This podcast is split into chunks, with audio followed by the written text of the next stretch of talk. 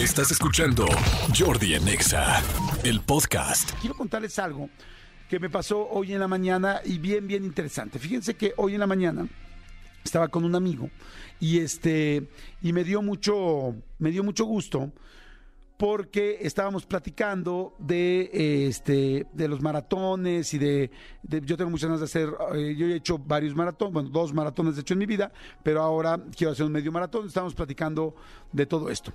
Eh, la historia de mi amigo que se llama Luis es muy interesante y muy linda porque él, eh, estando, pues bueno, casado, feliz con sus hijos, lamentablemente, pues el problema del alcohol eh, se hizo presente en, su caso, ¿no?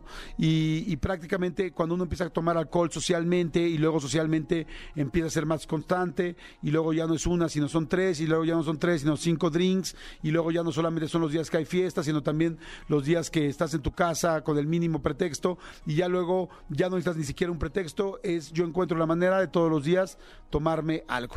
Bueno, fue el caso de Luis y el caso de muchísima gente que me está escuchando ahorita, inclusive se los he dicho muchas veces, el caso de mi papá, que durante muchísimos años tomó, y, yo estoy seguro que hay mucha gente que me está escuchando ahorita, que o ha tenido o tiene un problema así, que te duele mucho aceptarlo y medio lo niegas, o me dices, no, yo no, yo no tomo tanto, pero tú en el fondo, en el fondo sabes que quizás sí, o conoces a alguien que está tomando mucho, que puede ser un familiar, un amigo, tu propia mamá, papá, tu hijo, tu primo, tu prima, en fin. Fíjense que esto es un dato muy fuerte, pero en México, siete de cada diez personas tenemos contacto con un problema con adicción al alcohol o alguna otra droga eh, ilegal. Este, siete de cada diez tenemos a una persona cercana y cuando una persona eh, tiene una adicción, pues lastima mucho, no solamente primeramente a él como persona o a ella como persona, sino a su entorno, ¿no? Mi amigo eh, me platicaba pues que sí, eh, definitivamente estaba muy fuerte la situación, estaba muy complicada la situación, este, porque empezó a tomar muchísimo. Esto fue aproximadamente unos tres años que ya él se dio cuenta que tenía un problema, pero como la mayoría de las personas cuando tienen el problema de la adicción, tu primer tu primera opción es negarlo, decir que no lo tienes y minimizar, no tomo siempre, no tomo tanto, no tanto como ellos, siempre estás buscando cómo hacerte a un lado. El asunto es que eh, llegó un momento donde ya se sintió verdaderamente muy mal y me platicaba que un día tuvo un problema muy serio estando en un viaje donde se dio cuenta que ya se le había... eh, creo, no estoy, no lo puedo asegurar, pero tuvo un problema en la cara, me imagino que se le paralizó una parte de la cara, muchos dolores adentro del cuerpo, ya una parte que ya no solamente es el dolor del corazón que tienes o el alma de lo que te está doliendo, las crudas de cuando te levantas con problemas después de tomar tanto, sino que ya físicamente empiezas a ver que te está afectando a tu cuerpo. Y que después de muchas eh, recaídas, porque ya había tratado de ir a un grupo de de Alcohólicos Anónimos, un grupo de 12 pasos, pero lo había dejado, esto no es para mí, no, yo no tomo tanto. De repente hubo un día que sí dijo, basta, veo mi cara, veo mi cuerpo, veo tal, veo el dolor y lo que estoy lastimando a mi familia, a mi esposa, a mis hijos, en fin, y dijo, tengo que ver cómo cambio esto. Al mismo tiempo, uno de sus, de sus hermanos este, había, lo había acompañado alguna vez a un maratón, lo acompañó a Nueva York. Y resulta que el maratón que habían ido a correr a Nueva York fue cuando muchos recordarán que hace poco un maratón en Nueva York hubo un huracán un día antes, un par de días antes, y cancelaron el maratón, ya estando ellos en Nueva York.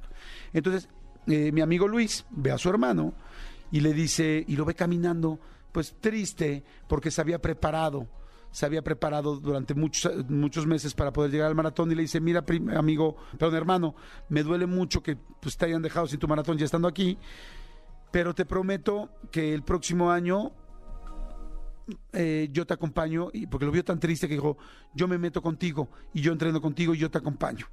Mi amigo seguía tomando todavía en ese momento. Sin embargo, después, cuando ya pasa esto que les digo, donde tuvo un problema en la cara y tal, y el cuerpo dijo, y no, estoy lastimando a mis hijos y a mi familia, se acordó de esa promesa.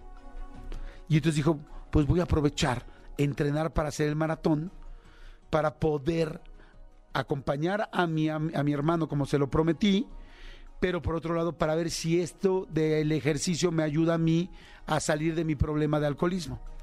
Y entonces se puso a entrenar. En los maratones, pues hay muchísimas cosas, ¿no? Hay un maratón que podemos correr aquí en la Ciudad de México, es un gran maratón de los mejores ya que hay en el mundo. Hay maratones muy famosos, como es el de Nueva York, el de Chicago, el de Boston.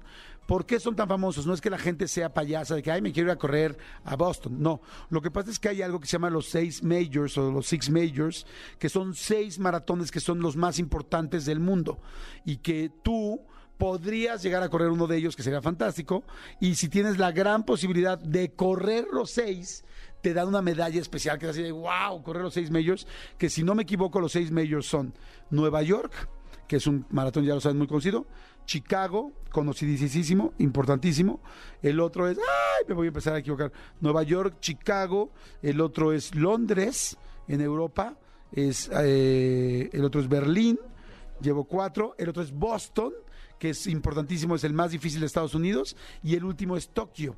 Entonces es América, Europa y Asia. Entonces, este, pues son, son, pero bueno, en fin, eso nada más se los decía de- en cuanto a lo que son los maratones. El asunto es que él decide entrenar para el maratón de Nueva York.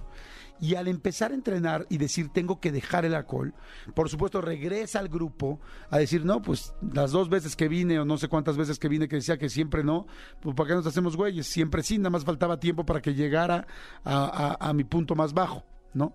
Y entonces empieza a pedir ayuda en el grupo y empieza a correr y empieza a correr tal, tal, y le empieza a ir bien. Al principio le cuesta un poquito de trabajo la corrida, pero luego pues ahí va, porque además has ingerido tanto alcohol que tu, pues, tu cuerpo está lastimado, obviamente. Hay gente que muere de cirrosis, hay gente que muere de tanto alcohol.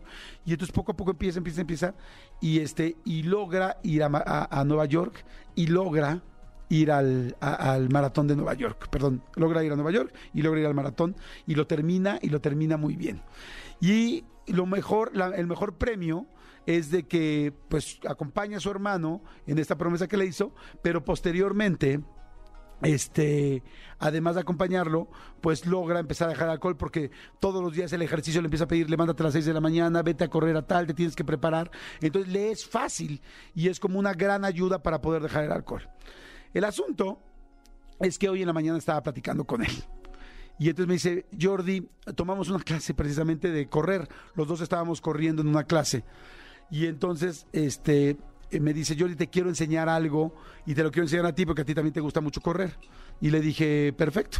Y este, y entonces ah, saca una bolsita, una bolsita así de, ¿cómo se llama? Pues así como de telita, con cierrecito, y me abre la, la, la, este, la bolsita, perdón, y me saca una medalla. Y me dice, quiero que veas esta medalla. Y le digo, no manches, sí lo vi en tu Instagram. Fuiste a correr a Tokio. Me dijo, sí. Y entonces me enseña la medalla de Tokio. Y le digo, wow, no juegues, qué impresionante, qué padre, me dio tanto gusto. Felicidades, porque estamos en una clase de correr. Entonces lo abrazo, le digo, qué chingonada, felicidades, güey, qué padre, tal, tal. Y me dice, no, es que te quiero enseñar otra cosa. Y yo, ¿qué? Y saca otra medalla. Y me dice, hice los seis majors. Dije, ¿cómo? Yo no sabía que estaba haciendo los seis majors. Me dijo, sí, me faltaba la de Tokio para acabar Nueva York, Chicago, Boston, Londres, Berlín. Y ahora mi última que me faltaba era la de Tokio y aquí está. Y yo así de, no manches, pero les juro que se me puso la piel chinita y me dieron, lo abracé y me dieron ganas literal de llorar. Le dije, güey, me dieron ganas de llorar. Y me dice, no, es que te quiero enseñar otra cosa. Y yo, ¿qué? Y me saca otra medalla. Y entonces le digo, este, le digo, ¿y esta qué es? Me dice, es que fui parte del récord Guinness del grupo más grande de las personas que terminamos los, los seis majors. Este, ahora en Tokio, nunca en la vida había habido tanta gente que lo terminó juntos, de tanta gente que nos inspiramos, entonces fuimos un grupo especial a terminarlos tal, y me enseña su medalla del, premio Guinness y les juro que ahí sí ya tenía yo el ojo remias y tal. Lo abrazo y le digo, eres un chingón, en serio tal. Me dice, le digo, felicidades, qué padre las, las, este, las medallas. Pero yo no había recapacitado algo. Y me dice, no, me dice, pero olvídate esto, olvídate las medallas. Lo más lindo es que esto lo logré y lo hice para dejar de tomar, para cambiar mi vida, para ser distinto y para poder seguir cuidando a mi esposa, a mi mujer y a mi, y o sea, para seguir cuidando a mi mujer y a mis hijos, porque sabía que no lo estaba haciendo bien. Y en ese momento, neta, sí se me salió la lágrima, porque dije, en Ojito Remy, porque dije, wow, cómo algo te puede llevar a cambiar tu vida al 100%. Y me encantó la frase que me dijo al final. Me dijo, quizá unos son buenos para el básquetbol, quizá otros son buenos para estudiar, quizá otros son buenos para meterse en la química, quizá otros son buenos para motivar a personas. Yo me di cuenta que era bueno para correr. Y eso fue lo que me hizo alejarme de un infierno que estaba viviendo. Así es que, mi querido amigo, quizá no es ninguna coincidencia que todos te digamos Loki, porque quizá naciste con esa suerte y con esa estrella desde mucho antes de lo que tú te imaginabas. Te felicito, te agradezco y estoy seguro que tu historia va a inspirar a mucha gente como me inspira a mí a hacer cambios, a hacer cosas distintas y a decir, hay un momento dices, ya no puedo más con esto, tengo que encontrar cómo puedo salirme de aquí. Y él lo encontró así. Así es que me encantó, porque las tres medallas de hoy eran poco para el verdadero premio que había obtenido en su vida, que era haber cambiado su vida para sus hijos y para su esposa. Y bueno, en fin, se los quería contar porque me dio mucho gusto. Te mando un gran, gran, gran abrazo, mi querido Luisito, y a toda la gente que me está escuchando que les hizo sentido. Díganme, díganme si les hace sentido, si conocen y si esta historia puede ayudarles y, motivarlos para cualquier otra cosa. 5584 11 14 07. Escúchanos en vivo de lunes a viernes a las 10 de la mañana en XFM 104.9.